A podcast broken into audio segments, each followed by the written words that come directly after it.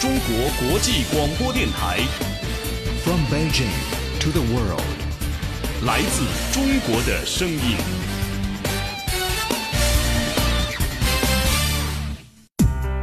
一万两千五百公里，曾经是一段伟大的距离。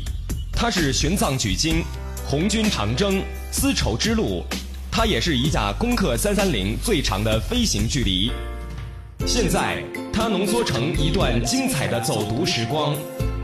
每天六十分钟轻阅读，读到之处，处处有智慧，处处是风景。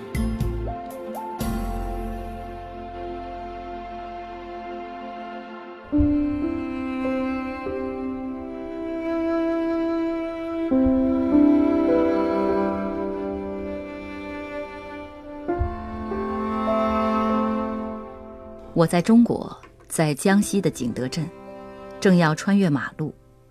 这里是瓷都，是传说中的圣地，一切从这里开始。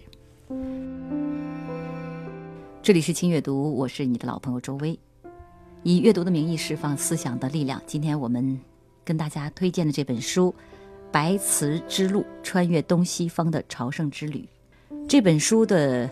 作者呢是世界级陶瓷艺术家，也是畅销书作家，他叫埃德蒙·德瓦尔。他深入探访、发明和再造了瓷器的三个圣地：景德镇、德累斯顿、普利茅斯。他是用贯穿中西的视角，结合旅游札记、回忆录以及历史讲述，来追溯瓷器从中国传入欧洲发展演变的恢宏历程，描画出一部数百年中西文明交流史的。迷人面貌。今天和各位一起来分享这本书《白瓷之路》的是董小川先生。董先生你好，大家好，听众朋友大家好。嗯，跟我们轻阅读的听友们做一个介绍，自我介绍。呃，大家好，我叫董小川，来自通州区的昌南苑。说到昌南苑，这里面还真的有个故事啊。我觉得董先生可以跟我们的听友来说一说，昌南跟我们今天说的白瓷，他们到底有什么关联？呃，那大家知道享誉世界的中国瓷都景德镇，它在大约汉代的时候就开始有人在那边制瓷、烧瓷。当时呢，它叫昌南镇，因为它地处一条大河长江之南。在宋真宗景德年间，也就是大约公元的一零零四年到一零零七年。这个时间段，呃，皇帝呢感觉昌南镇出产的瓷器非常的精美，就把年号赐给了这个江南的小镇，从此才改称景德镇。那我们叫昌南苑，也借助了这个响彻历史的名号，我们来自景德镇的昌南苑。董先生其实对瓷器也是了如指掌。那么董先生呢，他给我推荐《白瓷之路》的时候，我也是一见钟情啊。因为这本书手感好，它的装帧也非常精美，关键它的封皮象牙白色，你会有一种欲望想翻开它看一看，这条道路到底给我们铺陈的是怎样的一片风景啊？董先生，你说到了《白瓷之路》这本书跟你的缘分哈，你是什么时候读到这本书的？呃，我是大约在今年年初，嗯，春节期间读到的这本书，这跟你的工作是非常有关联的。是的，因为我呢来自一家文化企业，我们主要做陶瓷历史文化的推广工作，以及呢陶瓷体验式教育的工作。呃，陶瓷体验式教育怎么来理解这句话？呃，我们一般。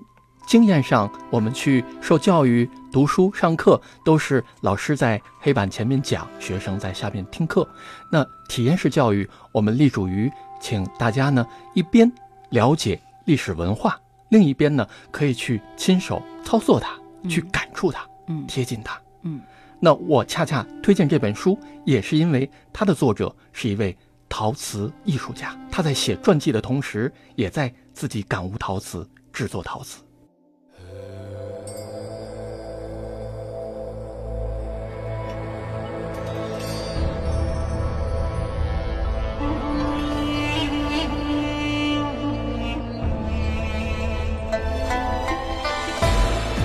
自一二九一年，马可波罗将第一件中国瓷器带回西方世界，掀起整个欧洲对瓷器的狂热。在中国人眼中，青瓷是瓷器中最有韵味、最具观赏价值的种类，而在西方，白瓷似乎更有魅力，甚至有“白色黄金”的美誉。世界级陶瓷艺术家与畅销作家埃德蒙·德瓦尔从中国开始，深入探访发明和再造了瓷器的三座世界性的瓷都：中国景德镇、德国德累斯顿、英国普利茅斯，以贯穿中西的视角，结合了旅游杂记、回忆录与历史讲述，追溯瓷器从中国传入欧洲、发展演变的辉煌历程。描画出一部数百年中西文明交流史的迷人面貌。今日轻阅读，周薇对话董小川，共同翻开《白瓷之路》，跟随作者埃德蒙·德瓦尔极端感性的文字，开启一段了解瓷器的旅行。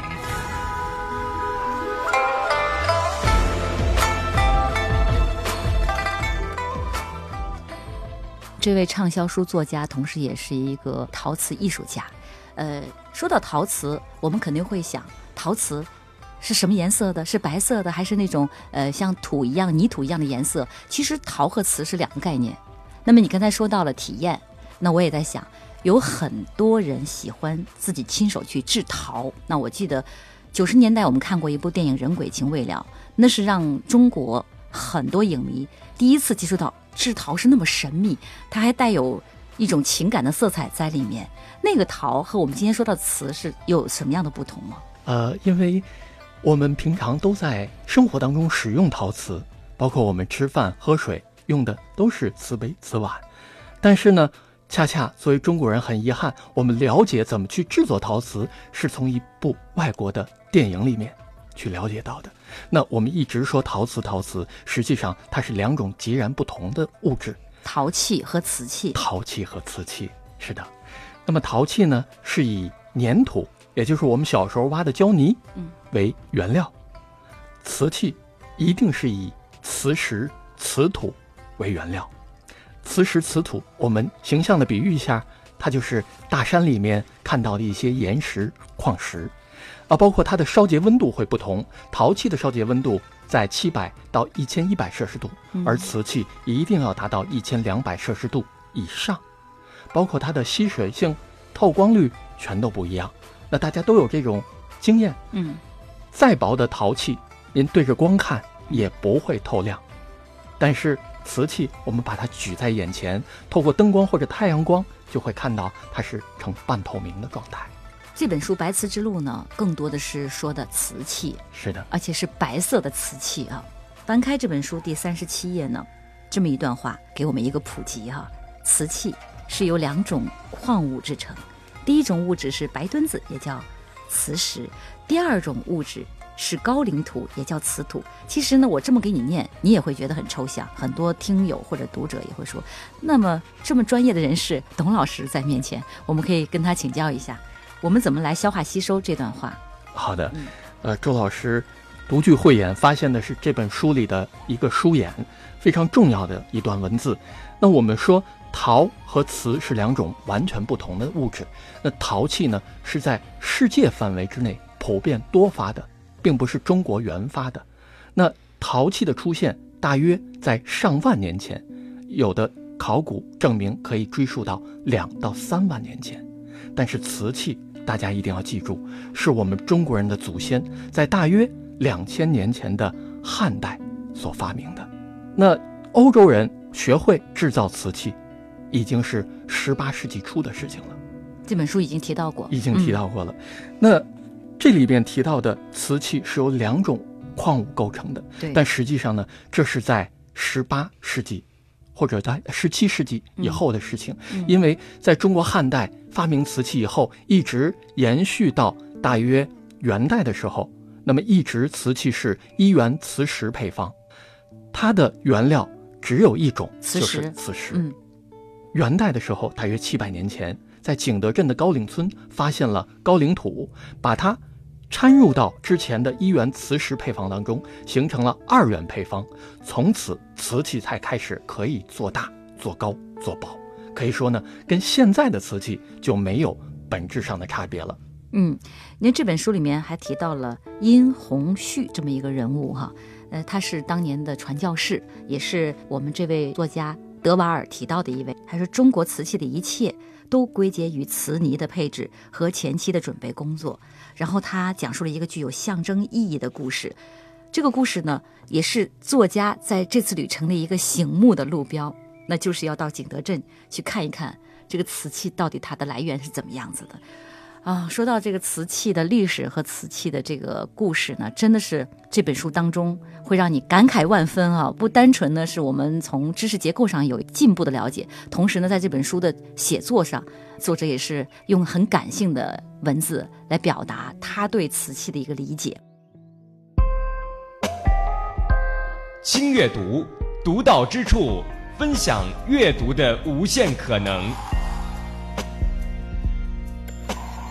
那我们就翻开这本书，我们继续往下走，看一看这本书里面都具体谈到的是些什么。好的，继续我们的白瓷之路。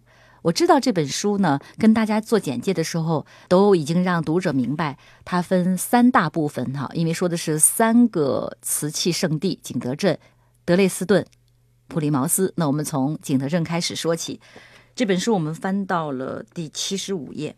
他谈到了最初描绘中国的故事，就是在瓷器上面，还说到了一件瓷器直到烧成为止要经过七十人之手，这个是我们刚才提到的观察敏锐的殷洪旭写的，工作中是不能停歇的。所以这句话我又想让董老师给我们来分享一下啊，怎么来解读呢？提到殷洪旭这个人呢，非常的有意思。其实他作为一种中法文化交流的一个使者来出现，那，他在一六九八年。来到了中国，那么辗转呢，到达了景德镇。一方面呢，他在传教布道；另一方面呢，他也在了解景德镇的一些风土人情，包括中国的一些制造瓷器的工艺和技术。呃，那大家其实都知道啊，嗯，瓷器呢一定是要经过一把火的煅烧，但它还有之前的一个非常重要的，就是它的原料。呃，各种物质其实它的原料都非常的重要。西方人一直在摸索制造瓷器，但是呢没有成功，原因就是他没有找到能够耐受高温的原料，以及把温度提升上去的办法。嗯，这里边是有非常大的科技知识蕴含其中的。呃，那殷洪旭呢？他了解到景德镇制造瓷器要经过七十多人之手。实际上呢，我们景德镇有一个说法，就是制瓷有七十二道工序。当然，七十二呢是一个比较虚的数字，就像我们说孙悟空的七十二变一样。呃，但是其中呢有一点，就是在呃明代的时候，大约四百年前，景德镇的陶瓷工匠受皇家的委托。去生产制造瓷器，他们把制瓷的过程细分成了七十二道工序。嗯，也就是说，制备原料的人专门做这件事，制备坯体的人专门做这件事。简单的说，采石的人专门采石，炼泥的人专门炼泥，拉坯的人专门拉坯，绘制图画的人专门绘制图画，上釉的人专门上釉，烧窑的人专门烧窑。甚至最后啊，连包装树草装桶的环节也是有专门的人来负责。那这样就造成了一个非常优越的生产模式。我们说，在一九一三年，美国人福特先生在 T 型汽车的生产过程当中，开创了现代工业化流水线式生产模式。但是，早于美国人三四百年前，实际上我们中国人就以同样的方式在。生产加工，这样有一个好处：专门做这个行业的人，他学艺只学这一件，做事只做这一件，所以他非常的精到，非常的快速，能够保证每一个环节全都优质、保质保量，分工明确就有这个好处。是的，说到这一点的话，我就总是在想啊，董老师在你现在从事的这一行啊，哎，你不是学这一行的吧？对，我是学机械设计的。对，您那怎么走到这一行了呢？呃，那也是机缘巧合，就是各种呃，自己也做了一些文化相关的事情。嗯，那么最后呢，感觉呃，陶瓷文化真的是中国在传统文化里博大精深，而且陶和瓷对人类历史的发展、文明的演进有非常非常大的关联和影响。所以我愿意投身其中，来发掘出来，介绍给大家。在中国人。结婚的时候，其实瓷器是非常重要的，因为我们可以把瓷器呢视作中国人的情感纽带，它是一个父母和子女情感的连接以及传承。试想一下，我们在自己结婚五十年以后金婚的时候，手里能够拿出一件当年自己结婚的时候父母所传给自己的瓷器，也许是父母亲手制作的，不管它做成什么样子，但是那里边是一种浓浓的亲情、深厚的文化底蕴。从这一点，我开始。走进陶瓷，嗯，这是蛮有意思的一个开端啊。那么，在你做关于陶瓷文化的这个过程当中，有什么可以跟我们的听友来分享的？包括制作的过程，包括在你制作过程接触那种想对陶瓷文化有了解的这样的一些受众，你们之间的故事有很难忘的吗？现在的社会呢，大家都知道节奏非常的快，压力非常的大，尤其是在北上广来生活，那在闲暇之余。大家可以试想一下，就像刚才提到《人鬼情未了》当中的优美画面，你可以放下所有的一切，去拿出一个小时，在陶轮上面去接触泥土，接触大地，回归到上万年前，甚至数万年前我们祖先先民的生活状态当中，去感悟人最基本的一种生活方式，包括。我们现在很多人在闲暇之余都愿意放松去品茶，那大家知道，不管餐饮还是饮茶等等，都跟陶瓷有非常非常大的关联。其实我也是从饮茶开始喜欢上中国陶瓷，乃至于去挖掘它的内涵。对，饮茶，因为你喝茶的话，很很多人非常讲究，用什么样的茶杯来喝什么样的茶。是因为你在喝茶过程当中才发现陶瓷的文化那么渊源博大精深。呃，那简单的跟大家分享啊，因为我喝茶的历史大概有五六年的时间，呃，也不长。那之前我们在茶城去购买茶叶，顺带购买瓷器。那么当时呢，呃，都是那种汝瓷或者叫仿汝瓷，原产呢是在河南的汝州那个地方。呃，之后呢，我又通过饮茶，跟这些做茶器的朋友交流，我又接触到了河南的钧瓷。那么之后呢，呃，又接触到了宜兴的紫砂，包括呢，呃，像建州的建盏，之后还有龙泉的青瓷，那么最后还有景德镇的青花瓷和粉彩瓷。那么以至于现在呢，其实我也很关注于柴烧这个领域，就是回归到我们祖先用柴火去烧制瓷器。当然，它不如现在烧制方法那么清洁环保，但是它有它独特的魅力。那这个柴烧，我相信很多人也是第一次听说，真的返璞归真了。就是我们如果作为一个体验者的话，去体验可以做吗？哦，是这样。因为呢，就像我们最简单的例子，就像我们到农家乐去吃饭，他可能用那种柴火的锅灶。那我们现在家里头做饭，一定是用天然气、煤气，甚至用电能。这是时代演进的一个过程，呃，越来越清洁环保。但是柴因为柴火当中含有油脂，在烧瓷的过程当中呢，它的时间又非常的慢。这就像我们在炖肉，小火慢炖，它跟这个急火快炖出来的口感有一些微妙的差别。嗯，这是一种需要去长时间的接触和体验积累而来的，得到的一种感受。呃，柴烧。在于现在的北京可能不太容易实现，啊，因为考虑到环保。龙泉丽水市他们政府在恢复传统的柴烧，而且龙窑的柴烧。嗯，您知道龙窑，呃，因为南方有那种缓坡的山，它依山而建，大概八到十二度的斜角，啊，它一条像卧着的巨龙一样，所以叫龙窑。那么龙窑大概是中国人在商代三千四五百年前就创制了。由于有了龙窑，可以把瓷器。提升到一千三百度的烧结温度，非常高的科技水平。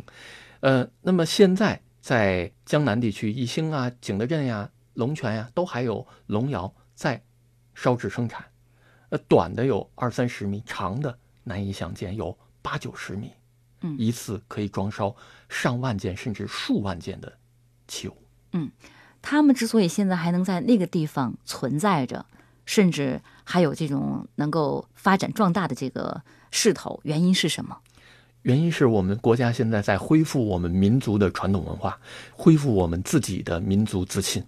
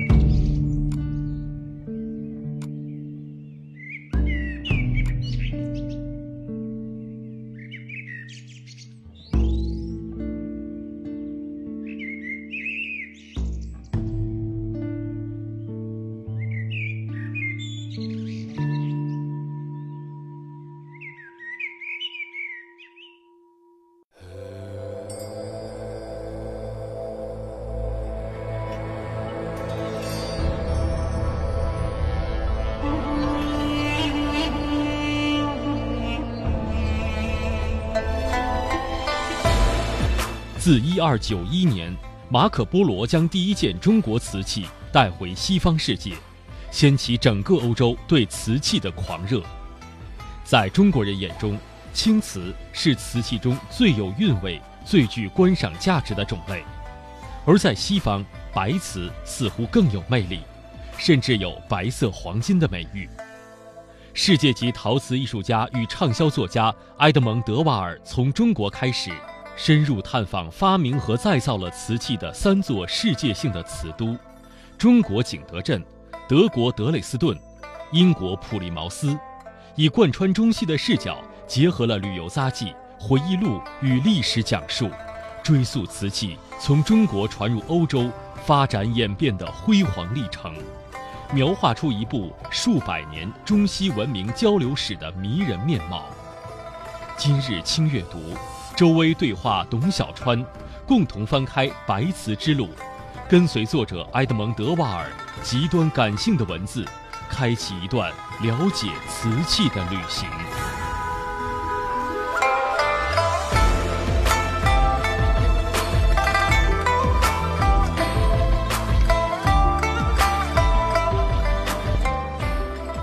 好的，那么这本书我们说到了三部分，那第一部分的景德镇。我们就先告一小段落。我们来看第二部分，第二部分就谈到了一个新的瓷都啊，这个瓷都的名字叫德累斯顿。翻开二百二十七页，一七零八年一月十五日，他们在新的实验室开了窑。这次烧制测试了七种配方，一号配方、二号配方，一直说到了七号配方。在麦森的档案室，作者捧着这一页笔记。这是波特格用德语和不正规的拉丁语做的笔记，字迹潦草歪斜。他们把试验品举到微弱的光亮处。自瓷器最早从中国来到欧洲，已经过了四百年。在烟熏火燎、昏暗污浊的地下室旁边，挨着士兵的宿舍，瓷器被再次发明，它问世了。就这段话，我们开始继续探讨。说到这一点呢，有一个非常有意思的小故事。实际上呢，在萨克森君主奥古斯都二世，他曾经患上了一种瓷器病，因为他非常非常喜欢产自中国的瓷器，乃至于呢，他在一七一七年用六百名禁卫骑兵换取了来自布兰登堡普鲁士王国腓特烈威廉一世收藏的。一百五十一件清康熙瓷器，那当然其中呢有十八件大型的花瓶，嗯，是奥古斯都心仪已久的。那从此呢，这十八件花瓶又被命名成龙骑兵花瓶，用三十三个骑兵换来的，用六百位，也就是三十三个换一个，差不多，实际上一百五十一件总共，对，但是它主要是这十八件，嗯，大。大瓶，嗯，可见他对这个瓷器的这种痴迷程度，痴迷程度非常非常的深。呃，那当时呢，他认识一位哲学家，也是科学家切恩豪斯。切恩豪斯呢，也是不断的在摸索制造中国瓷器。那忽然间有一天，他们听说有一位炼金术士叫波特格，一个很年轻的乡村小伙子，他们。呃，这个波特格说自己可以炼出黄金来。嗯，那么这个皇帝呢，就把大量的材料和资金钱投入进去，让波特格呢为他炼金。当然，大家知道炼金是不可能实现的。但是，由于当时中国的瓷器在欧洲非常非常贵重，乃至于把它称为白色的黄金，所以转而奥古斯都要求波特格来研制中国瓷器。嗯。那么，通过大约十几年的磨练和煎熬，因为当时啊，这个皇帝是把波特格囚禁在一个地堡当中。嗯，经过十几年不断的摸索，并且在德国梅森这个地方发现了这个磁石跟瓷土，才在一七零八年由波特格生产出来属于欧洲的第一件硬质瓷器。它的质量实际上呢，并不完全的那么完美。他们把在实验室当中数万次的实验记录下来，形成了一门影响到现在的欧洲科学，叫做材料学。刚才董老师给我们说了这么一段故事，我就看到了这本书第二百三十一页的这一小段，我很想跟各位用我的声音来一起感受。现在，我在这个世界上拥有了第二件白色之物。我在慢慢的创建自己的装置作品，收集藏品。第一件藏品是我的产自景德镇的僧帽壶，为永乐皇帝制作的甜白瓷。这位皇帝需要净化，渴望净化。如今，我又拥有了产自德累斯顿的白瓷杯，它是为清豪斯而作。大力王奥古斯都尽可以声称一切都归他所有。但这只白瓷杯，是对一道谜题上下求索，而不是服从命令以满足国王欲望的产物。为了它的问世，我的数学家呕心沥血，耗费经年。我凑近了细看。齐恩豪斯在书中写道：“要密切观察成型的时刻，那是一种东西变成另外一种东西的时刻。”我把他的话记在心里。我仿佛看到他在乡间一个热闹的大家庭。度过童年，他听从斯宾诺莎的指数与牛顿交谈。我仿佛看到他学习磨制透镜，学习制作大面镜，以聚焦阳光，并且终于能够把世界的一小部分融化。我仿佛看到他与莱布尼茨谈论中国，谈论瓷器，谈论物质的内在性质。我仿佛看到他来到德累斯顿，小心翼翼地在宫廷穿行，在长廊的回音、流言蜚语和没完没了的法令间周旋。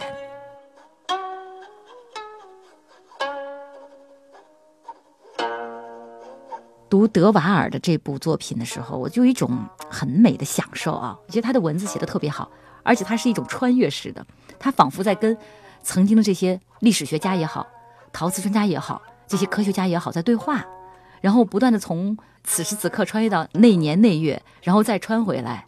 董老师，你在读这本书的时候是什么样的一种体会？是的，周老师说的非常的准确，因为我们在平时接触到的陶瓷方面的书籍呢，基本上是中国陶瓷史，包括在十年前马未都先生在百家讲坛。在马未都说收藏栏目当中有陶瓷的专项讲座，但是呢，基本上都是按照年代的由远及近来分享每个朝代每一件瓷器、每一件艺术品。嗯，但是从瓷器历史的角度，作为一个陶瓷艺术家，作者穿越回去，带着自己的感悟，带着自己制作陶瓷的经历，去跟古人对话。这是这本书非常难得的地方，独特的魅力啊！好，我们再把这本书翻到三百三十八页，这段话：白土变成了白色的器物，这是英国制成的第一件货真价实的瓷器，一只苹果酒杯，本地风格的手柄，卷曲的斜体铭文，底部标有模糊的“西”的符号，款式已经稍显落伍。这是威廉的白瓷，是我的第三件白色之物。于是我们要谈到了第三个瓷都，英国的。普利茅斯，普利茅斯，嗯，董老师开讲。那么说到这一点呢，其实，在欧洲人仿制再造中国瓷器的时候，反映出来的是他们各民族不同的传统文化以及行为方式。那么我们刚才提到法国的传教士殷洪绪来到中国，实际上呢，他在景德镇融入到当地瓷工的生活，把所有的制瓷原料、配方。以及工艺了解清楚，写成了两万字的信件，在一七一二年邮寄回法国，从此在欧洲破解了中国人制瓷的秘密。但是呢，那个时候信息传递并不发达，一直到了大约一七三五年的时候，有另外一位神父把来自中国不同这些传教士的信件汇集成册。形成了一部四部书的鸿篇巨著，其中呢，英国人威廉发现了当中讲中国瓷器这一小段，嗯，来自于殷洪旭的记述。那么他呢，根据自己之前做陶器的经验，借助于这部书上提到的磁石和瓷土，他就去寻找这样的材料。后来就发现呢，在修理水泵的那个机器的时候，用到弥补裂缝的土，实际上就是高岭土。所以从那个地方，在康沃尔发现了大量的高岭土矿。从那个时候，英国开始了他们的制瓷工业。对，所以呢，对于作者来讲，英国是他的家乡，这也是他的骄傲之处。尤其对他这么一个陶瓷艺术家来讲，哈，那这本书呢，说到这一点也是挺让我感慨的。我们再继续往下看，看到第四百七十三页，作者德瓦尔说：“白瓷让人付出代价，痴迷让人付出代价。瓷器是个成功的故事，但它毁灭山峦，消耗山上的树木，使河流淤积，港口阻塞，进入你的左右两肺。我记得自己在作坊里度过的岁月。如果说瓷器让我付出了什么代价，那是其中之一，但它也让别人付出代价。”我想，这是我一生在追寻的事物。一抹白光从海面上升起，又被海浪卷卷走；一缕风卷起白色的尘土，盘旋飞舞，终于落地。这句话引起董老师的联想了。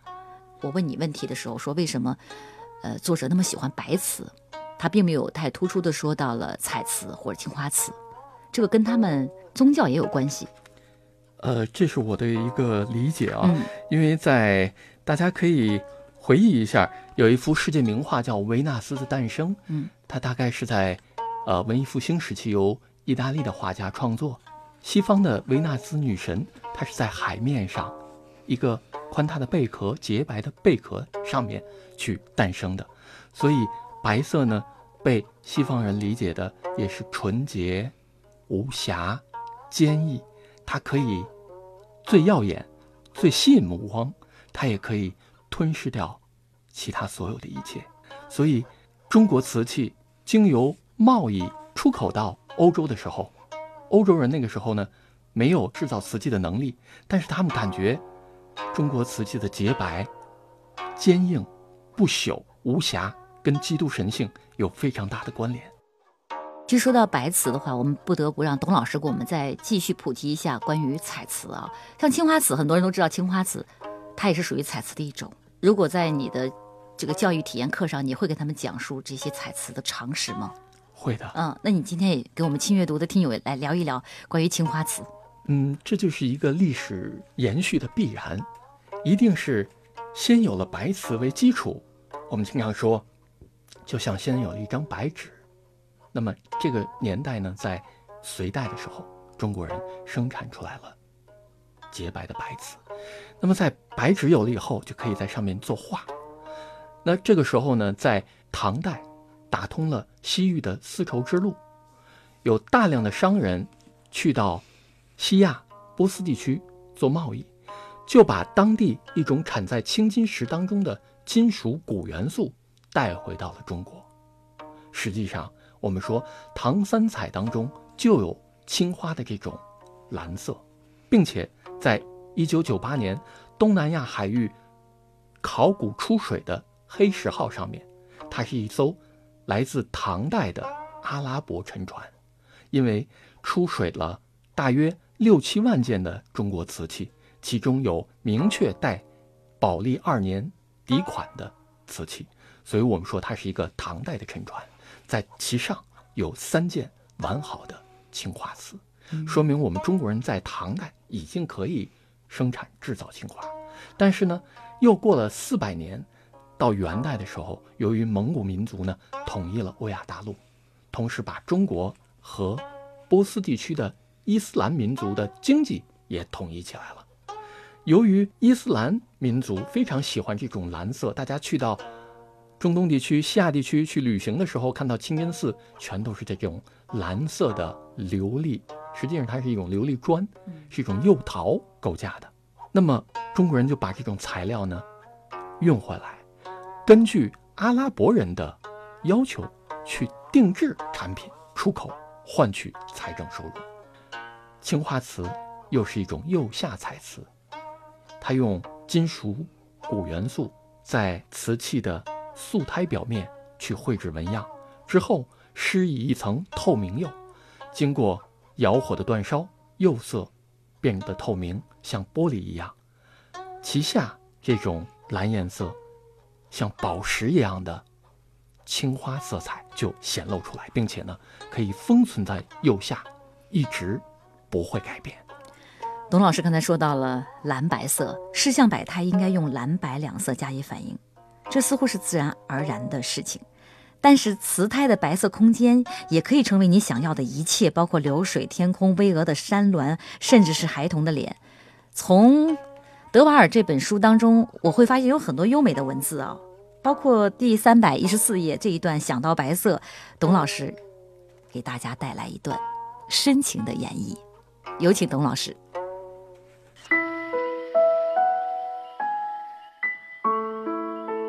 我终于搬进了那座厂房，搬走板条箱，再次接通窑炉，我长长的舒了一口气。沉重的箱子里装着景德镇瓷砖，几个人骂骂咧咧的，又把它搬了一次。在新近粉刷的黑色水泥地板上，为了筹备剑桥的展览，我们标出了瓷砖和中国瓷器的位置。楼上以前是办公地点，现在变成了我写作的书房。在我的白墙上排列着白色的文字，有不少诗集。几件不错的维奇伍德瓷器，几本歌德的著作，探讨颜色与光线，辞藻华丽，内容存疑。我很难看懂，但是知道必须抽时间费心的啃一啃。一个星期够不够？我能否抽出一个星期研读歌德？接着是赫尔曼·梅尔维尔《白鲸》的第四十二章。鲸鱼之白，白色为自然界的许多事物增添纯净之美，仿佛把它自身的某种特殊品质赋予那些物质，比如大理石、山茶花和珍珠就是如此。接下来是醒目的一句话，这种让人想到。白色的琢磨不定的品质，一旦脱离了偏于善意的联想，与原本可怕的事物相结合时，便会把恐怖感提升到无以复加的地步。这句话仿佛在白墙上拉伸、延长、穿透一切。白色是什么？它是忧伤的颜色，因为它把所有颜色包裹在自身之内。忧伤也像无穷无尽的光的曲折，把你的镜像分裂为数不清的碎屑和残片。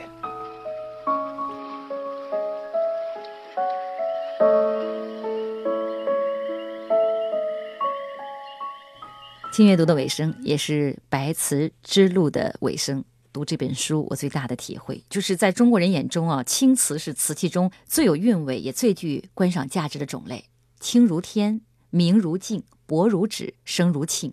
而在西方呢，白瓷似乎更有魅力，它被认为是中国白的唯一代表，甚至有“白色黄金”的美誉。极端感性而具形式感的游记史话，真的是挖掘深入，但又十分的个人化，以这种随笔游记的方式来记述中国瓷器的特色。所以呢。让我们觉得作者他写的非常投入，他的字里行间其实还有一种敬畏感。董老师觉得呢？是的，呃，我也非常喜欢这本书里的两句话，分享给大家：瓷器就是中国，瓷器就是前往中国的路，因为这瓷泥既存在于当下，又是穿越历史而来。好，非常感谢来自。通州昌南苑的董小川老师，今天的轻阅读就是这样，也感谢各位的收听和守候，我们下一期再会。谢谢大家，再会。